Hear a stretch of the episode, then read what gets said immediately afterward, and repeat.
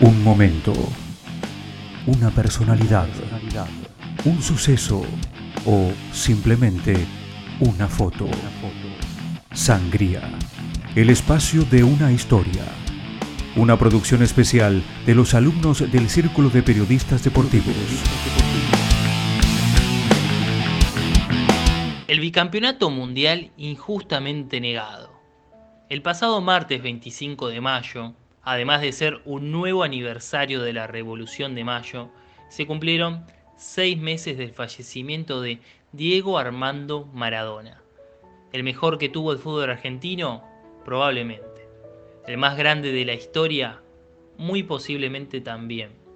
Dejando de lado las comparaciones deportivas con Lionel Messi, Maradona es el símbolo más representativo que tiene el hincha albiceleste. Todo futbolero sueña de chiquito con defender los colores de su selección. Por eso, ver a Pelusa hacerle un golazo a Inglaterra que nos clasifica a la siguiente fase del Mundial o incluso recordar su destacada final ese año es extremadamente emotivo. Pero hoy toca repasar la copa subsiguiente, una que nos dejó un sabor semi amargo está la imagen de un subcampeonato conseguido luego de un arbitraje polémico en el partido decisivo, como también existen en la retina popular las fotografías del tobillo destrozado de Diego que no le impedía gambetear asombrosamente a sus rivales, como lo hizo con Brasil en octavos de final, previo a asistir a Canigia en el gol. La admiración por él traspasaba absolutamente todo tipo de barreras enorme figura de Boca, pero también admirado por los hinchas de River. Héroe deportivo argentino que tiene enamorados a muchos fanáticos brasileños. Y por sobre todas las cosas, ídolo del hincha y modelo a seguir de sus pares. Juan Simón, defensor argentino que disputó el Mundial de Italia 90, nos expresa qué significaba Maradona para ese plantel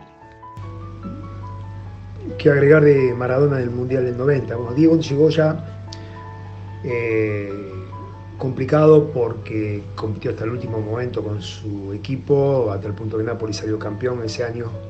Estamos hablando de abril del, 90. Eh, y después la preparación fue complicada porque empezaron a surgir inconvenientes. Primero fue la uña, después durante el campeonato, debido a tantos golpes, fue el tobillo que lo tenía a mal traer eh, yo creo que solamente el amor propio, el sentido de pertenencia que, él tenía con la selección hizo que pudiera jugar todos los partidos. Y además sabía muy bien que para nosotros él era nuestro líder y lo necesitábamos en la cancha en las condiciones que estuviera. Eh, creo que fue, fue determinante durante todo el Mundial, a pesar de no, no, haber convertido, porque digo, no hizo goles ese Mundial, pero fue determinante por todo lo que aportó eh, ya sea con jugadas eh, que terminaron siendo decisivas y porque la sola presencia de Diego para nosotros era un impulso que nos llevaba a sobreponernos a, a cualquier cosa.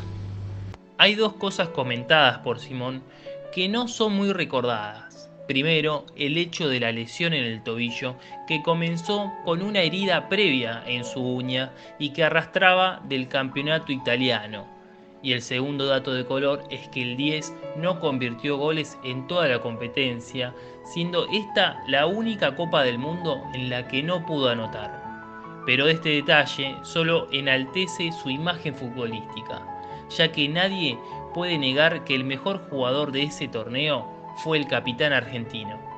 Si se lo ve desde el punto de vista cabulero, el astro argentino fue afectado por la mala suerte de ese mundial Sinceramente, parece ser la única forma de explicarlo, así que solo resta quedarse con las hermosas palabras del ex defensor central y actual periodista deportivo, cuando remarca lo que sentían ellos con la sola presencia de Maradona en el vestuario. A eso se lo llama admiración y respeto.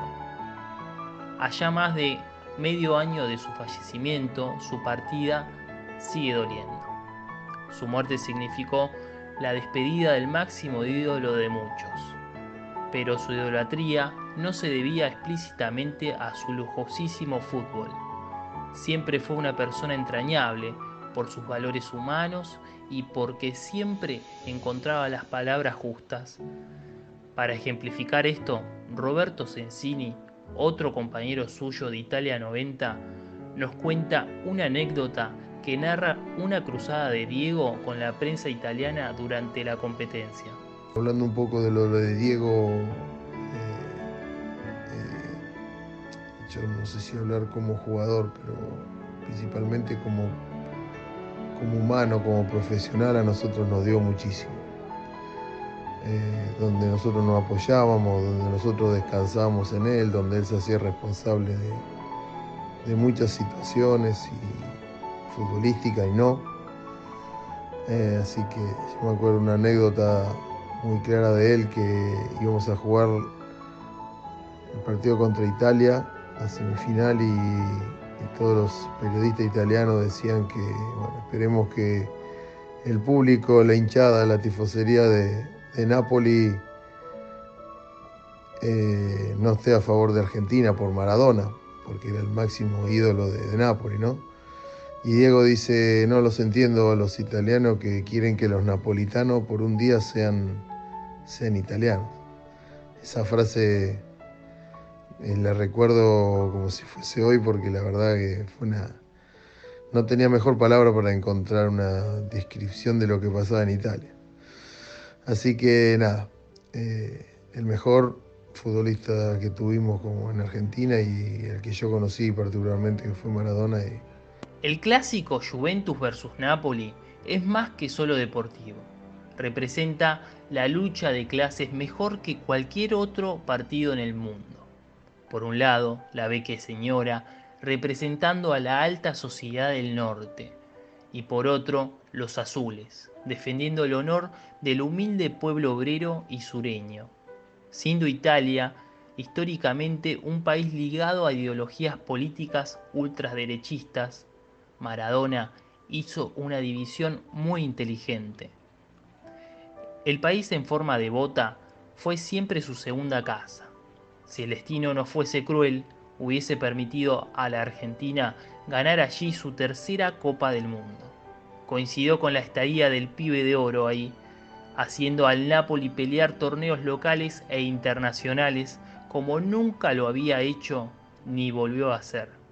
Diego Armando Maradona fue más que un excelso jugador de fútbol. Representa el sueño que, para millones, es imposible. Genera una admiración sin igual, ya sea por compañeros, hinchas o incluso rivales. Por eso a muchos les recorrió un gélido escalofrío por la espina vertebral al enterarse de su muerte. Y llevan seis meses con un vacío en el alma, uno tan vasto que solo puede llenarse muy de a poco con recuerdos.